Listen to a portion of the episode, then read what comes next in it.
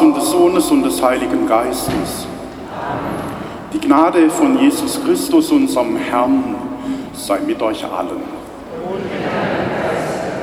Schwestern und Brüder, liebe Kinder und Jugendliche, liebe Kinderkin Kinderkirchenkinder, schön, dass ihr da seid, alle miteinander. Wir wünschen euch eine ganz tolle Kinderkirche und wir werden miteinander nachdenken über das Johannesevangelium. Wir sind ja mitten in den Abschiedsreden und so auch in schwierigen Texten, aber so schwierig ist es gar nicht, werden wir merken. Also euch viel Spaß. Und wir öffnen unsere Herzen für die Gegenwart Jesu. Wir hören einen Text von Margot Käßmann.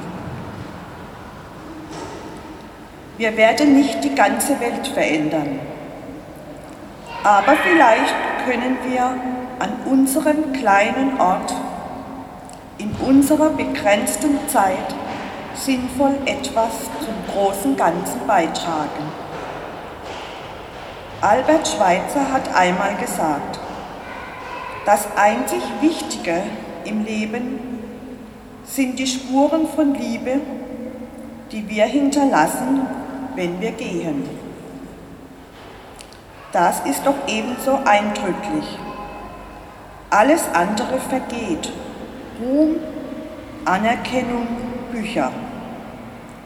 Selbst von den sogenannten Heiligen und den großen Gestalten der Geschichte verliert sich doch irgendwann die reale Spur.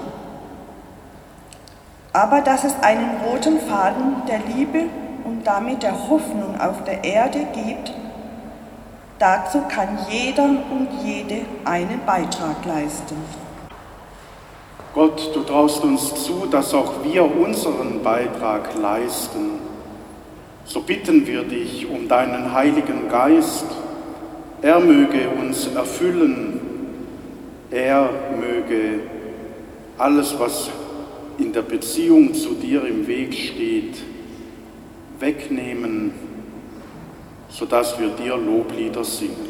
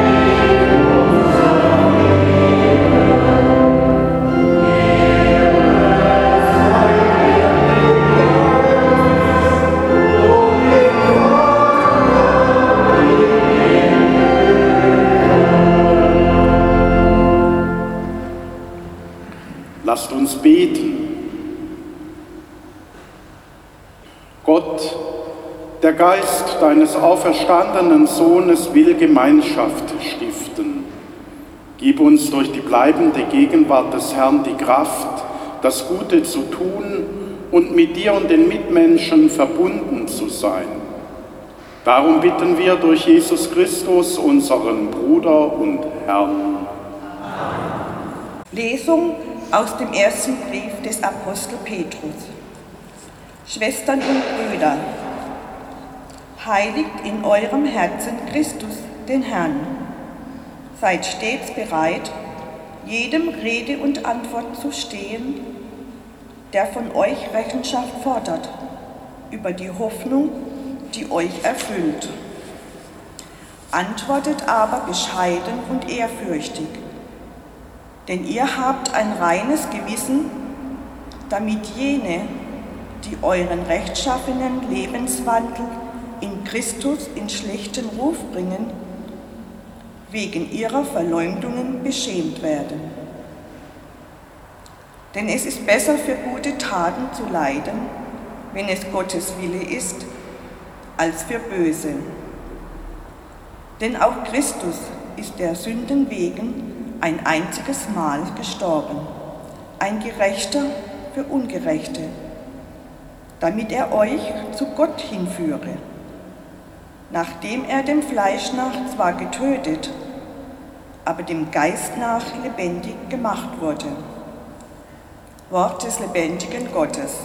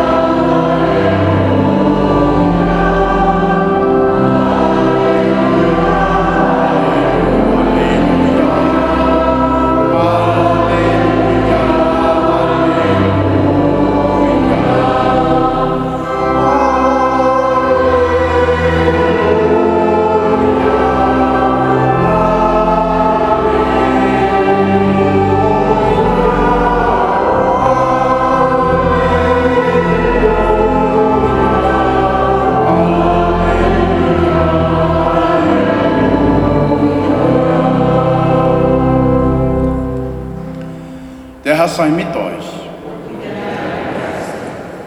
Aus dem heiligen Evangelium nach Johannes.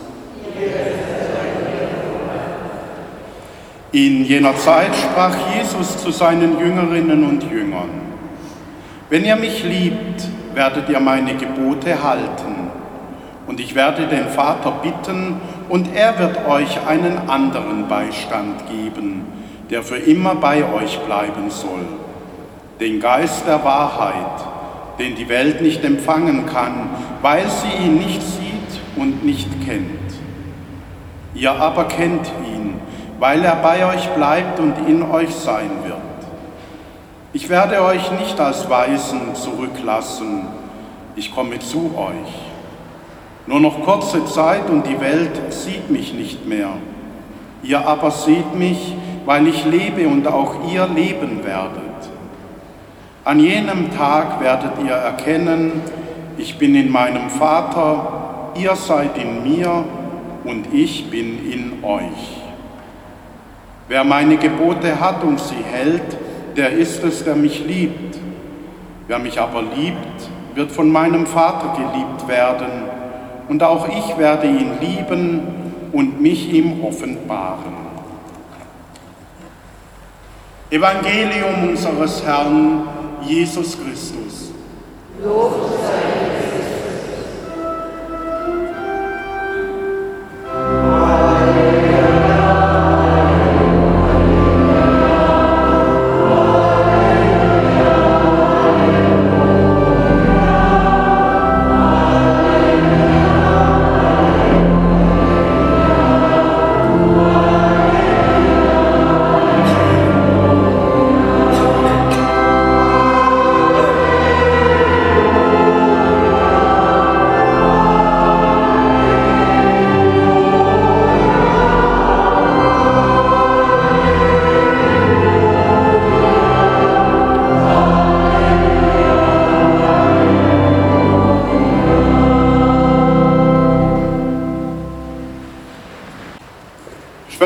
Brüder, liebe Kinder und Jugendliche, typisch Johannes, was wir gerade gehört haben.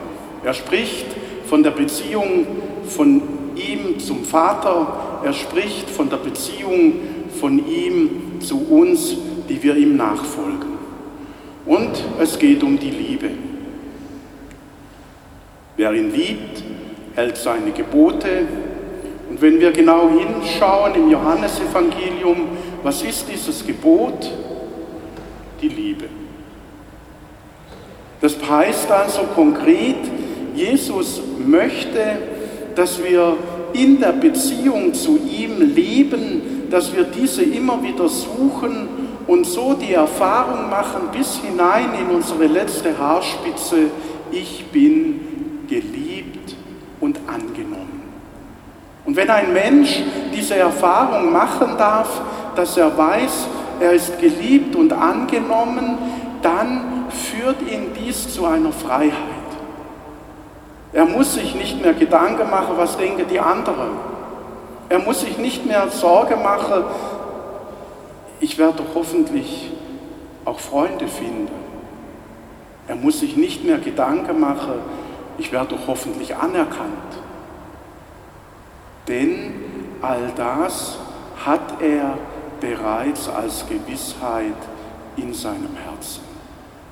Und in dieser Freiheit wird es dann möglich, auch auf andere Menschen zuzugehen und ihnen teilzugeben an dieser Liebe, die man selber empfangen hat.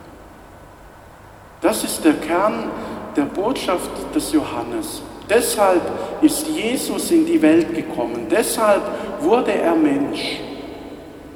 Und das Zweite, was sich daraus ergibt, ist, wenn wir uns so auf diese Liebe zu Gott einlassen, sind wir plötzlich hineingenommen in diese Gemeinschaft des Vaters, des Sohnes und des Heiligen Geistes. Wir werden das am Dreifaltigkeitssonntag nochmal genauer betrachten, dass eben Gott erst vollständig ist, wenn wir dabei sind. Ohne uns möchte er nicht sein.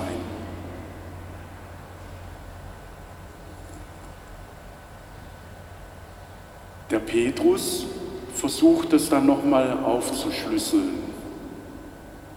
Er bringt es in seine Worte. Wir haben es in der Lesung gehört.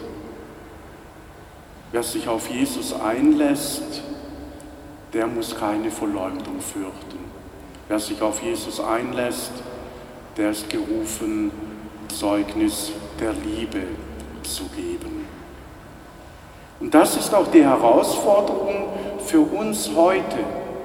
Bei allem, was wir überlegen und tun, bei allem, was wir auch planen in unserem Leben, ist der erste Schritt, sich selber immer wieder neu bewusst zu machen, ich bin geliebt und die Beziehung zu diesem Geliebten zu suchen.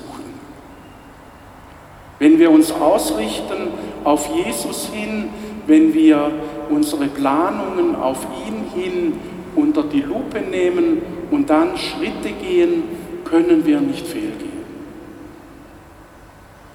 Sondern er hat es versprochen, er wird uns durch seinen Geist begleiten, er wird uns in unseren Herzen und Gedanken auch immer wieder neu Gewissheit schenken, wo wir uns mit ihm auf dem Weg wissen.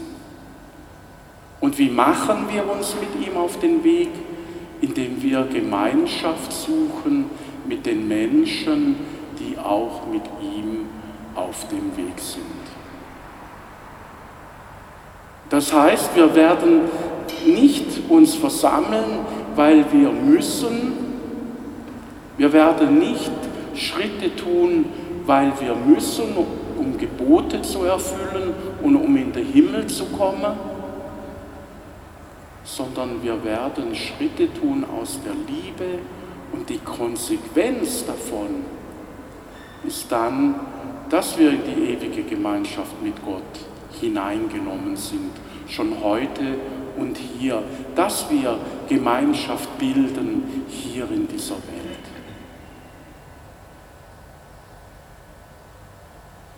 In diesen Tagen vor Pfingsten, wo wir den Geburtstag der Kirche feiern, sind diese Texte nochmal wichtig. Sie sind wichtig, weil sie uns zeigen, worin sich Kirche begründet und begründen muss. Nicht in einem Verwaltungsapparat, nicht in einem Kirchenrecht, auch nicht in einer Dogmatik, nicht darin, dass man Ämter besetzt und dann auch entsprechend mit Macht ausstattet, sondern darin, dass man Gemeinschaften bildet, wo man sich auf Augenhöhe begegnet und miteinander sucht, was ist es, was der Herr heute und hier von uns möchte. Und das ist schwierig, weil jeder von uns im Herzen, obwohl er weiß, ich bin geliebt, das Bedürfnis nach Sicherheit hat. Und Sicherheit bekommen wir Menschen durch Strukturen, Sicherheit bekommen wir Menschen durch Alltagsroutinen, Sicherheit bekommen wir Menschen manchmal auch dadurch, dass jemand sagt, jetzt mach's bitte so und so und anders so. Aber wenn wir uns allein darauf stützen und verlassen, wird es nicht funktionieren. Und da drin stehen wir immer wieder. Wir stehen immer wieder in dieser Auseinandersetzung unseres Sicherheitsbedürfnisses und der Gewissheit, ich bin geliebt und ich bin frei. Und diese Spannung auszuhalten, ist nicht immer einfach. Und darum brauchen wir uns gegenseitig, damit wir uns ermutigen. Darum brauchen wir uns gegenseitig in der Gemeinde, auch damit wir uns, wenn wir falsche Wege einschlagen, korrigieren. Und darum braucht es diese Gemeinschaft, wo wir uns immer wieder auch vergewissern können, sind wir noch miteinander und mit Jesus auf dem Weg. Und wo uns das nicht gelingt, dass wir solche Gemeinschaften bilden, wo Menschen sich geborgen fühlen können und nicht ausgegrenzt werden. Wenn es uns nicht gelingt, Gemeinschaften zu bilden, wo Menschen sich willkommen wissen und fühlen, wenn es uns nicht gelingt, Gemeinschaften zu bilden, wo wir diese Achtung voreinander haben, werden wir unglaubwürdig vor der Welt. Und wird es verständlich, wenn Menschen sich von uns abwenden und andere Wege gehen. Und das heißt aber dann nicht, dass sie nicht mehr in der Beziehung zu Jesus stehen, ungläubig geworden sind, sondern das heißt, dass wir in unserer Gemeinschaft nicht so in dieser Liebe verwurzelt waren, dass sie mit uns sein konnten. Und darum ist es auch eine Utopie zu glauben, dass wir uns nur gesund schrumpfen müssen, dann wird es wieder gut. Darum ist es auch eine Utopie zu glauben, man muss nur mit aller Schärfe den richtigen Glauben vertreten und durchsetzen, dann wird alles wieder gut. Es ist auch eine Utopie zu glauben, wir müssen nur wieder die alte Messe haben, dann wird es gut. Was wir wirklich brauchen, sind Menschen, die aus dieser Liebe heraus ihr Leben gestalten und brennend, ansteckend sind für die Menschen, denen sie begegnen. Amen. Lebendiger Gott, wir vertrauen darauf, dass der Heilige Geist in uns lebt und bitten dich. Erfülle die Menschen, die deine Botschaft verkünden, mit den Gaben des Geistes. Komm Heiliger Geist, und erfülle sie. Wir bitten dich, erhöre uns. Sende den Menschen in Führungspositionen der Politik und Wirtschaft in unserem Land deinen Geist, damit sie gerecht und besonnen entscheiden. Komm, Heiliger Geist, und erfülle sie. Wir bitten dich, erhöre uns. Wirke in den verschiedenen christlichen Kirchen und bewege die Mitglieder, damit sie aufeinander zugehen. Komm, Heiliger Geist, und erfülle sie. Wir bitten dich, erhöre uns. Stärke die Menschen, die unter Gewalt, Not und Krankheit leiden, mit deiner Gabe des Trostes und deiner Kraft Änderungen herbeizuführen, besonders in den Kriegs- und Krisengebieten dieser Erde. Komm, Heiliger Geist, und erfülle sie. Wir bitten dich, erhöre uns.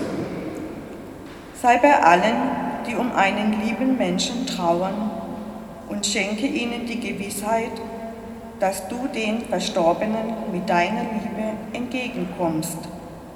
Komm, Heiliger Geist, und erfülle sie. Wir bitten dich, erhöre uns. Dreifaltiger Gott, du hast uns deinen Heiligen Geist zugesagt. Darauf vertrauen wir.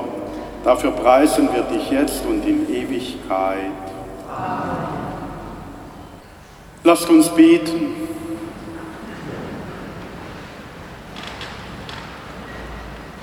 Gott, du stärkst uns immer wieder neu durch deine einzigartige Nähe und Fürsorge. Wir danken dir für deine Großzügigkeit und dass du uns immer wieder neu den Heiligen Geist einhauchst. Lass uns im täglichen Leben Zeugnis dafür ablegen. Darum bitten wir durch Jesus Christus, der mit dir lebt und uns liebt, in Ewigkeit. Amen. Der Herr sei mit euch. Geht jetzt mit Frieden im Herzen und geht mit der Zusage, dass Gott euch Vater und Mutter ist. Und geht in der Kraft, dass ihr Brot sein könnt für Menschen, die euch begegnen. Geht jetzt und lasst euch von Gott in den Menschen umarmen. So segne und behüte euch alle, die zu euch gehören und jene, denen ihr begegnen werdet eure Felder, Wälder, Gärten und Weinberge, euer tägliches Arbeiten und Mühen der allmächtige Gott. Er bewahre euch vor jeglichem Unheil und schenke euch gedeihliches Wetter und ein Herz, das bereit ist, die Ernte, die ihr einbringen werdet, mit jenen zu teilen, die eurer bedürfen. Das gewähre euch der Vater und der Sohn und der Heilige Geist.